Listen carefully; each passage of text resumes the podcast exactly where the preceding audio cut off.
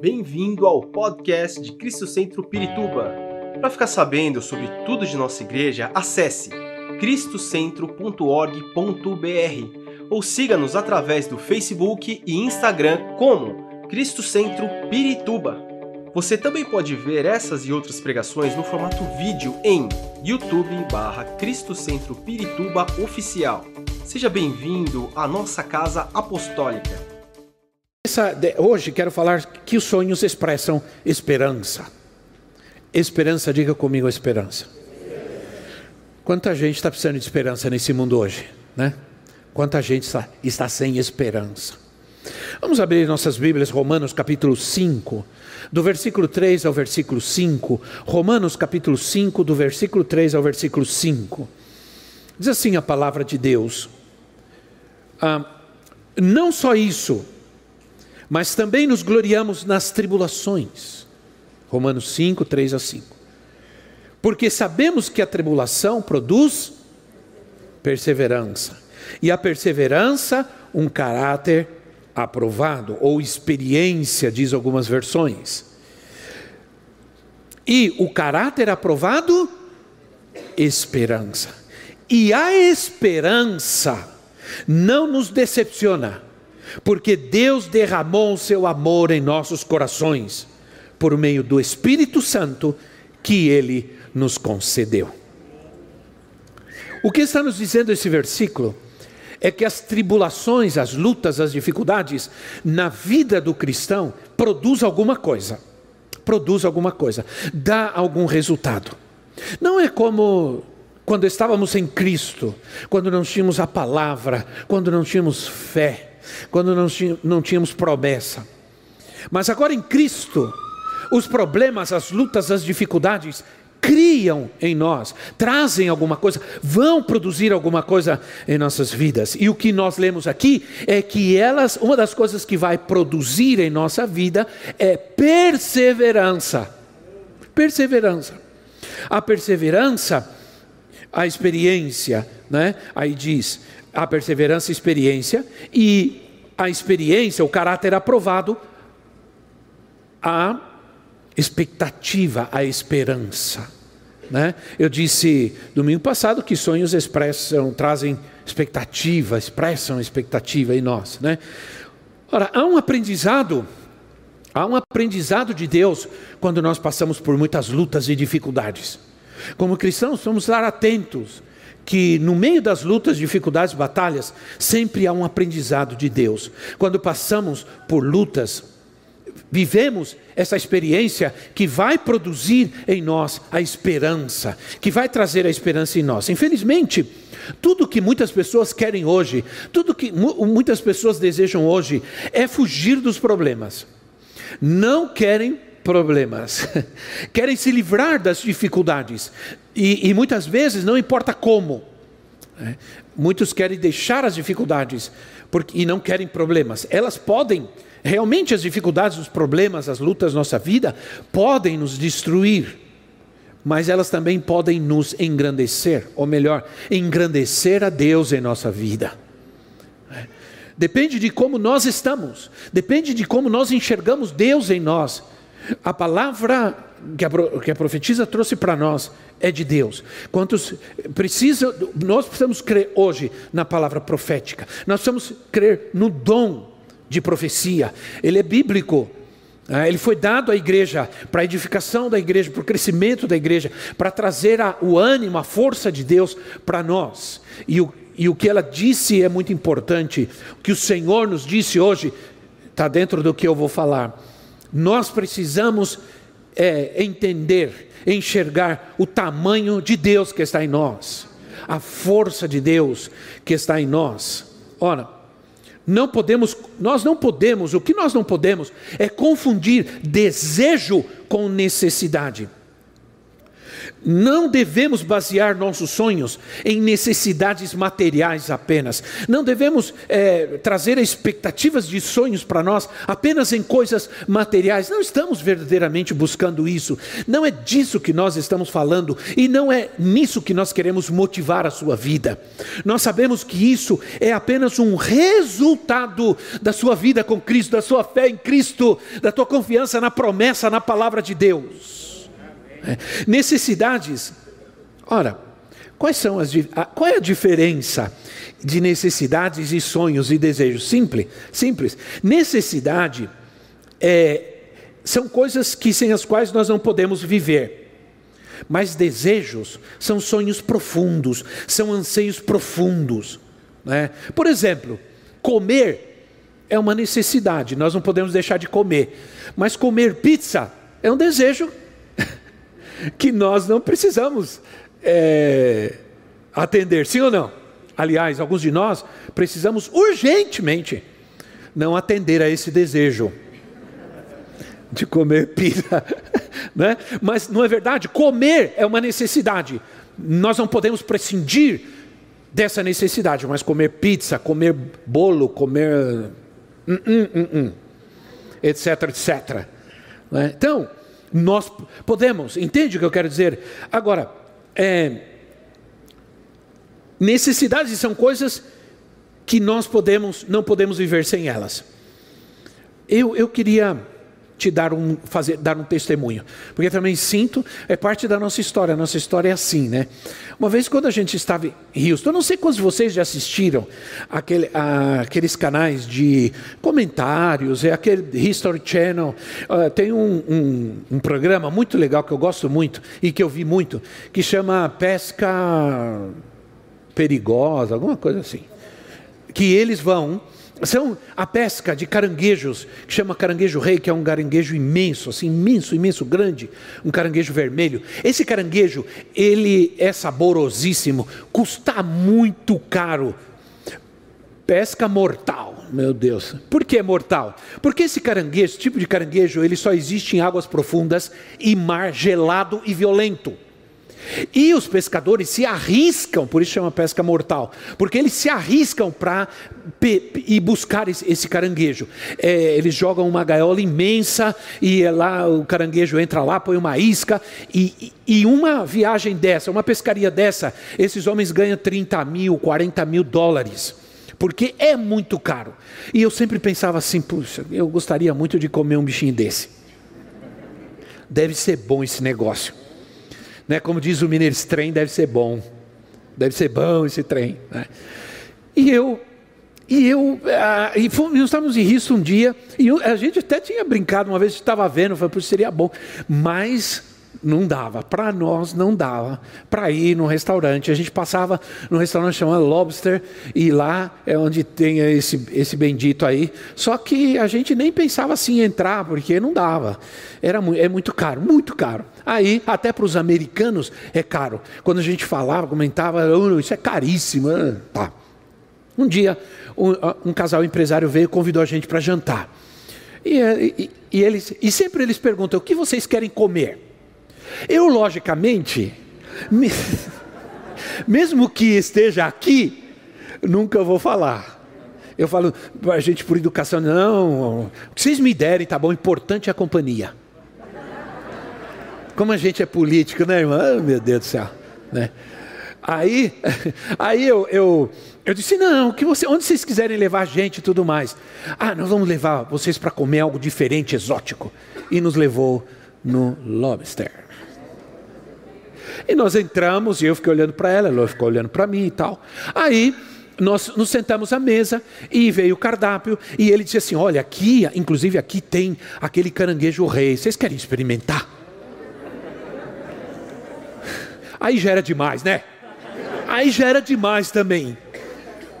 Quase que Deus estava obrigando a gente a comer o negócio. Você tem que entender uma coisa, irmão. Eu, eu, na minha vida, eu vejo a Deus em cada detalhe, em cada situação. Eu vejo, ponto final. É assim que eu quero ver a minha vida sempre. Né? E aí, nos sentamos para comer. Quando nós entramos, nós entramos no restaurante, eles encontraram um amigo, eles são empresários e eles conhecem muita gente. Tinha uns amigos sentados em uma mesa. E nós fomos e passamos pela mesa, nos apresentou, cumprimentou, falou alguma coisa e tudo. E tudo bem, fomos sentar. E aí ele falou: tenho caranguejo. Vocês querem experimentar? Ah, mano, seria bom, né? Não manifestando muito, você tem que manter a calma nessa hora, né?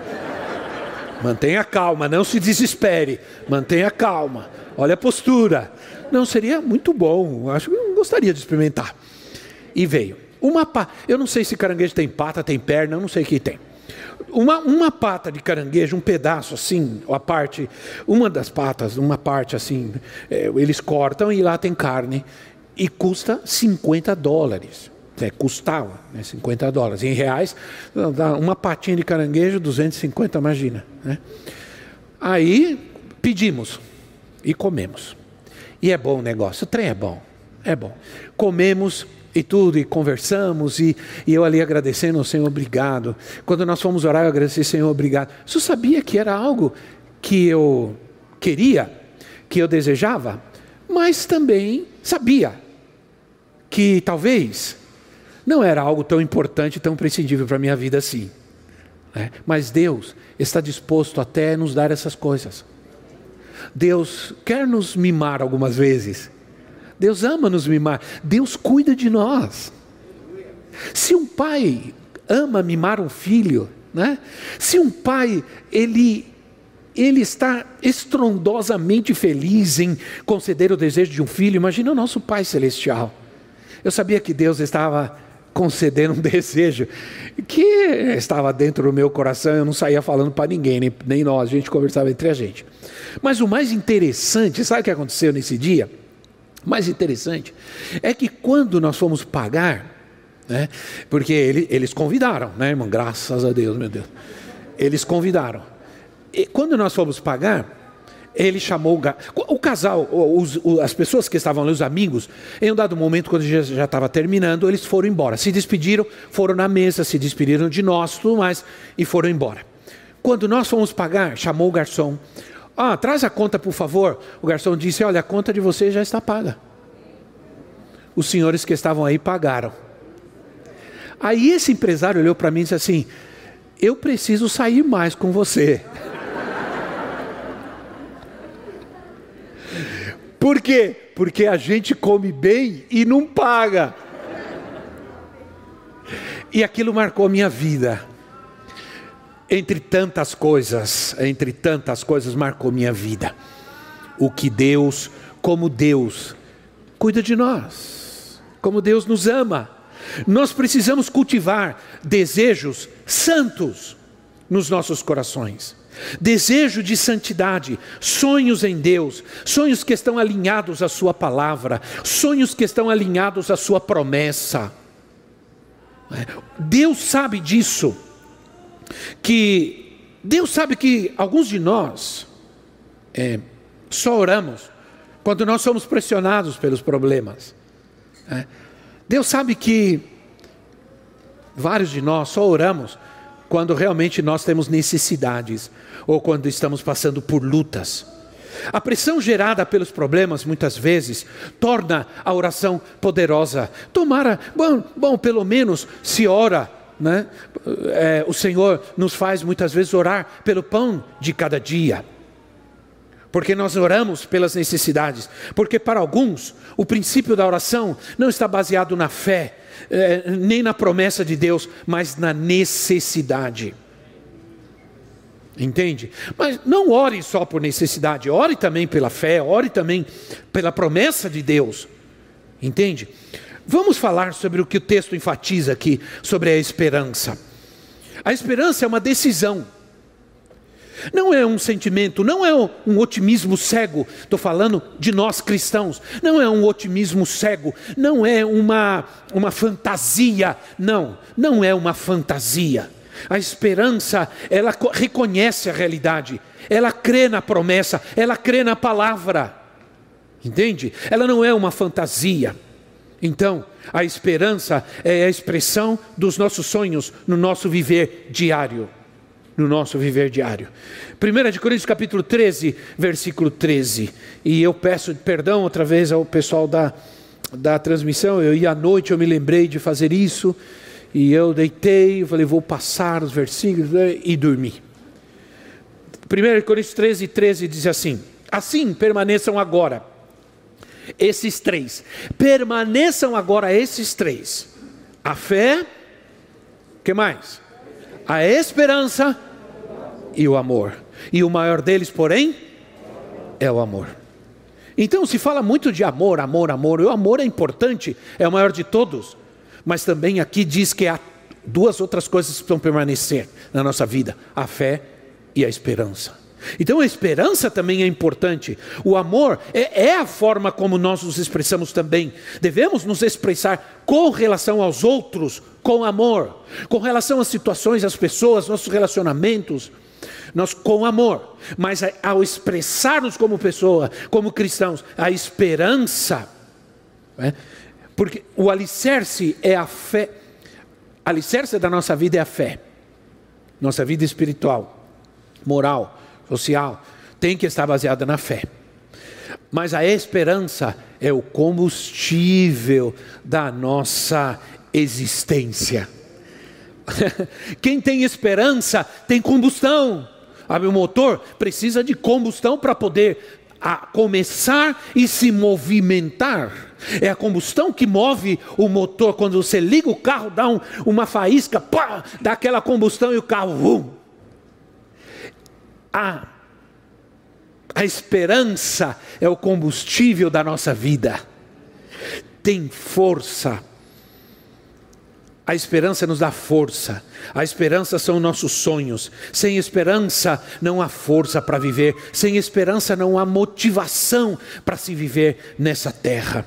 Oh, meus irmãos, o desânimo, que significa falta de ânimo, e, e infelizmente, o, o desânimo ele pode ser entendido. O desânimo pode ser explicado, eu sei, eu estou com desânimo por causa disso, fulano está desanimado por tal coisa. O desânimo pode ser entendido, pode ser identificado, né? mas quando ele acontece, isso é, quando acontece o desânimo, onde não há esperança, tudo pode ruir. O que nos mantém vivos, o que nos mantém fortes, caminhando com força, é, é, é, é, que, embora enfrentemos as dificuldades e as lutas da vida, ainda assim, ainda assim, nunca vamos perder o ânimo. Nunca. Sempre vamos continuar firmes, né? Por isso o Senhor Jesus nos anima, né? Tenham ânimo. Não se desanime. No mundo tereis aflições, mas Tenham fé, tenham ânimo, não desanimem. Então, com esperança, somos otimistas, verdadeiramente otimistas e perseveramos. Vamos ler Hebreus capítulo 6, versículo 18. Hebreus capítulo 6, versículo 18 e versículo 19. Hebreus 6, 18 e 19 diz assim: Para que, por meio de duas coisas imutáveis, nas quais é impossível que Deus minta, sejamos firmemente encorajados.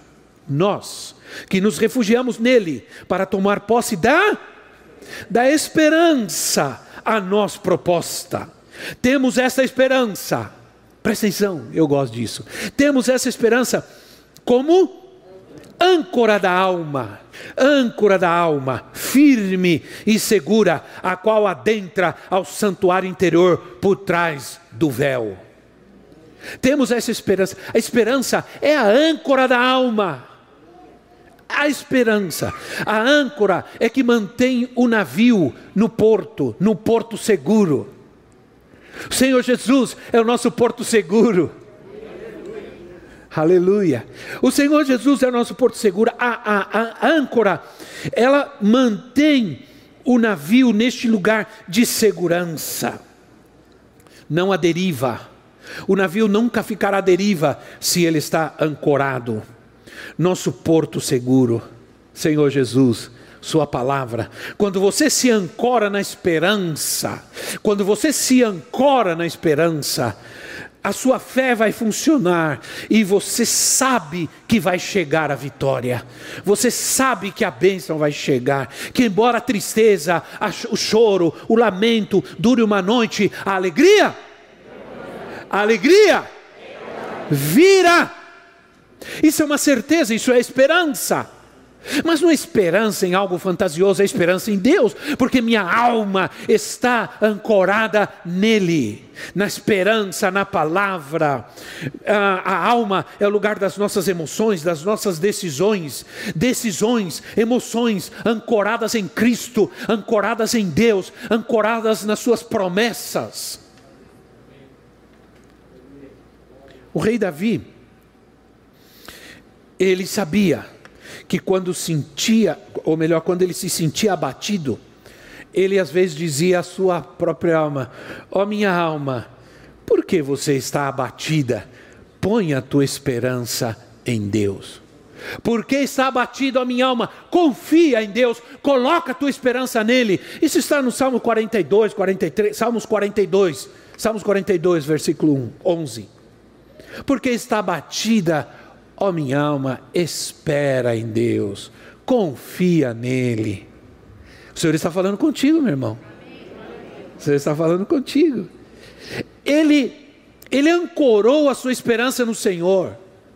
Ele, ele, ele tratou de descansar e esperar. Não podemos esperar nada à deriva. A deriva nos vamos nos perder. Não podemos é, caminhar, viajar sem bússola, sem marcação e sem aquele momento que não é para fazer nada, é para esperar. Nós vivemos num tempo maluco que não para, não para, não para, não para. O povo está correndo, correndo, correndo, correndo, ninguém quer esperar nada. Meu Deus do céu.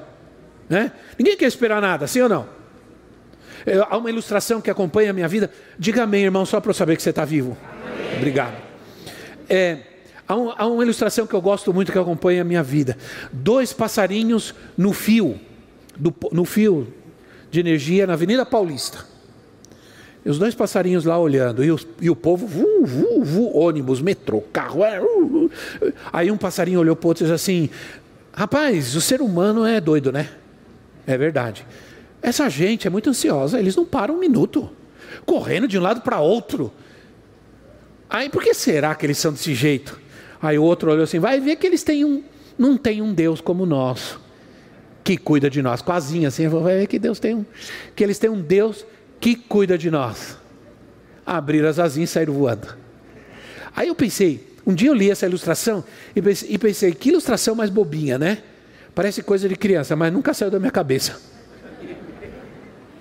Porque a palavra de Deus diz que assim como Deus cuida dos passarinhos, né, que não fazem nada, tem o seu ninho, assim Deus cuida de nós também. Então, a esperança é a maneira como eu espero em Deus. É a maneira como eu espero em Deus. Salmos 5:3. Salmos capítulo 5, versículo 3 assim: De manhã ouves, Senhor, o meu clamor de manhã te apresento a minha oração e aguardo com e aguardo com e espero com esperança e aguardo com esperança. Ora, oro e aguardo. É quando mantenho vigilante. É como eu me mantenho vigilante sem desânimo, sem desespero, sem desviar meu coração. A esperança é a decisão que eu tomo de tirar a confiança é, em mim mesmo e colocar toda a confiança em Deus. Isso é esperança. Quando tira a confiança de mim mesmo e coloco nas mãos do Senhor. Não preciso dizer que a nossa esperança está em Cristo, nele aguardamos, nele esperamos, com ânimo, com fé, sem reclamar, sem murmurar, sem lamentar. Tem gente que quando começam os problemas, dificuldades, ou as pressões, ou as frustrações, a primeira coisa que elas pensam em fazer é sair, é sair dali.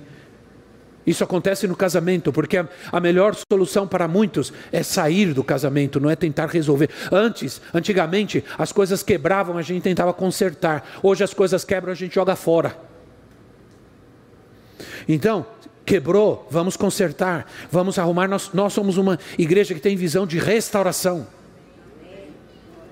Deus é um Deus de restauração. Deus restaura. Deus restaura. Ele quer restaurar. Mas as pessoas preferem sair, fugir e não tratar, resolver, consertar. Não.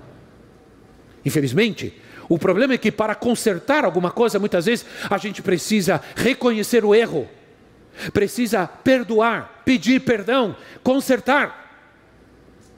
E muitos não querem, não querem.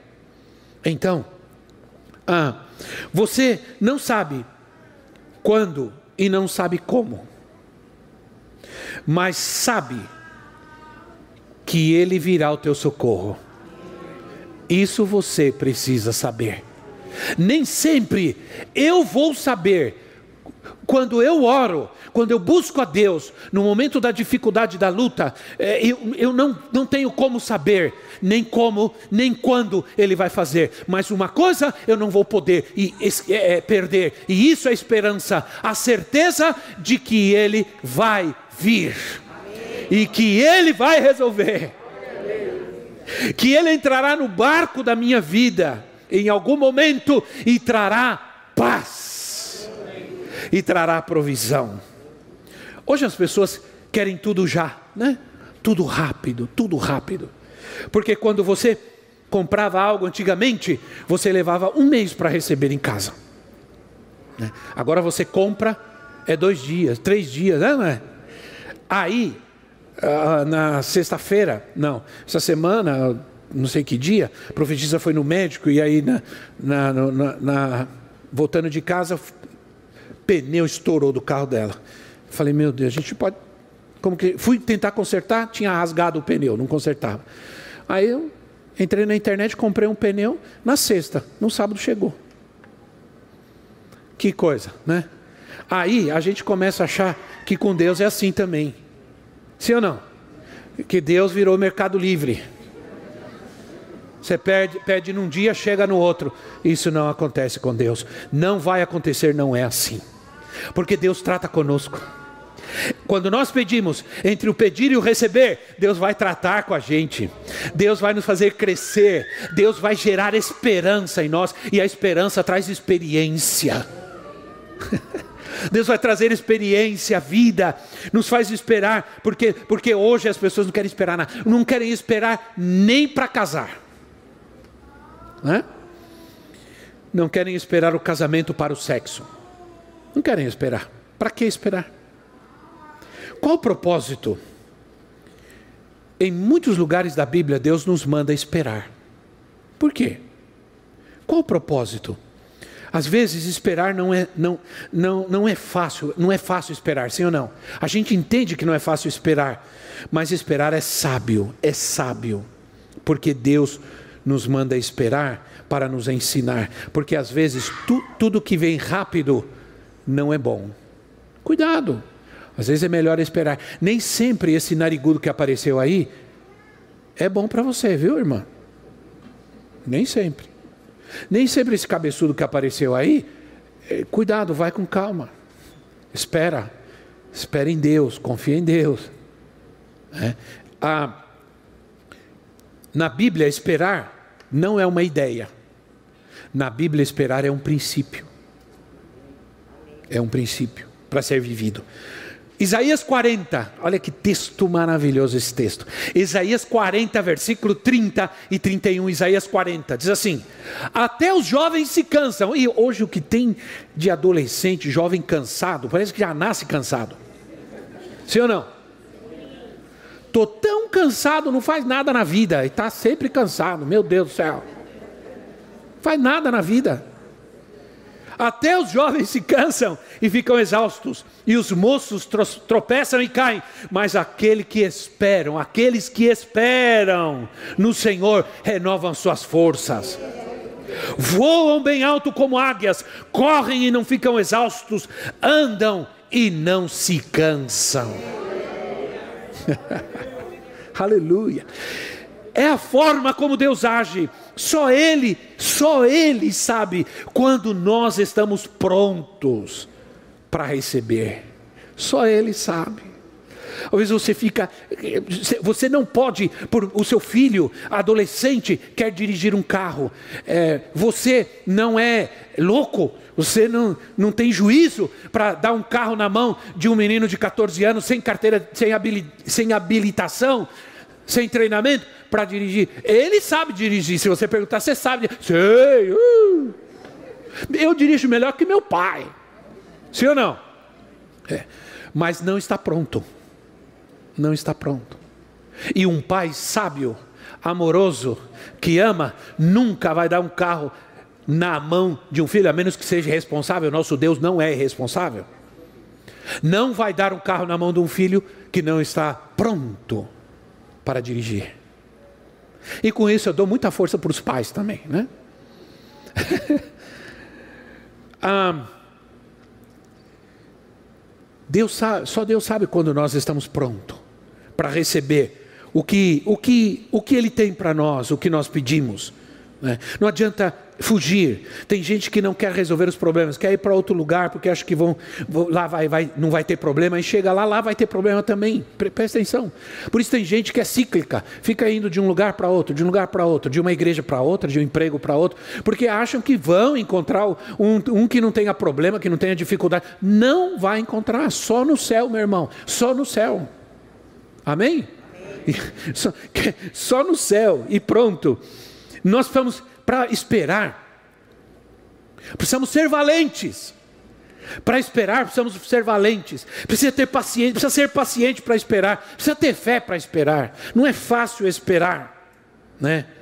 Mas esperança é a maneira como nós confiamos no cuidado de Deus. Salmos 33, versículo 20. Salmos 33, 20 diz assim: Nossa esperança, nossa esperança está no Senhor. Ele é o nosso auxílio e a nossa proteção. A esperança me garante que eu posso confiar que Ele está cuidando de mim. Me garante. Mesmo quando parece que nada está acontecendo. Parece que nada está acontecendo. Como é difícil esperar, ter paciência. Um mês, dois meses e às vezes até um ano e nada acontece. Por isso não é fácil, é difícil esperar. Mas não podemos duvidar da intenção de Deus para conosco. Não duvide da intenção de Deus para a sua vida. Deus tem intenções para você. Deus tem boas intenções para você. Quer ver quais são as intenções de Deus para a sua vida? Jeremias capítulo 29. Eu tô nós estamos terminando, terminei de ler Jeremias na, na minha leitura anual da Bíblia. Jeremias, que profeta tremendo Jeremias, que profeta poderoso Jeremias. Jeremias 29, 11 diz assim: Porque sou eu que conheço os planos que tenho para vocês Está escutando a voz de Deus aí ou não? Está escutando? Me ajuda aqui, por favor, querido, com, porque você precisa escutar a voz de Deus hoje, falando com você. Eu vou repetir, porque eu conheço os planos que eu tenho para vocês, diz o Senhor: planos de fazê-los prosperar e não de lhes causar dano, planos de dar-lhes esperança e um futuro. Então vocês clamarão a mim vi, virão orar a mim e eu os ouvirei. Vocês me procurarão e me acharão quando me procurarem de todo o coração. Isso é certeza, isso é verdade. Isso é Deus falando conosco, com Deus que não pode mentir, que não pode enganar. Muitas vezes o conflito e a preocupação ocupam nossa vida e nossa mente. Por quê? Porque a gente sempre está falando nisso, sempre falando nisso. Entende? A gente precisa começar a mudar a nossa forma de falar, falar conforme os sonhos de Deus, falar conforme Deus fala conosco, falar conforme as intenções de Deus.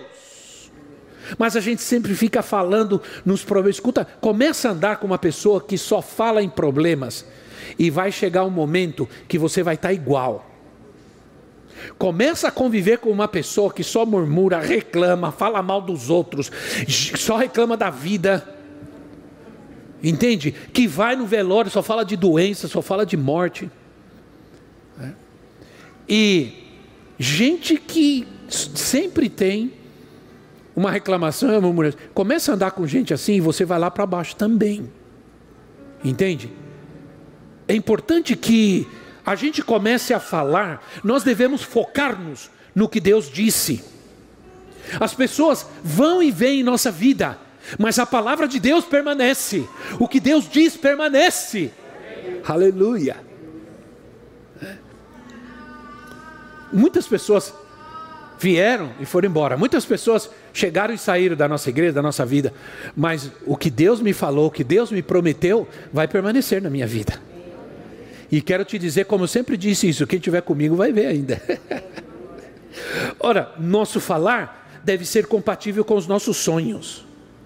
A nossa esperança precisa crescer, não diminuir. Nunca diga perdi a esperança. Nunca, nunca diga perdi a esperança.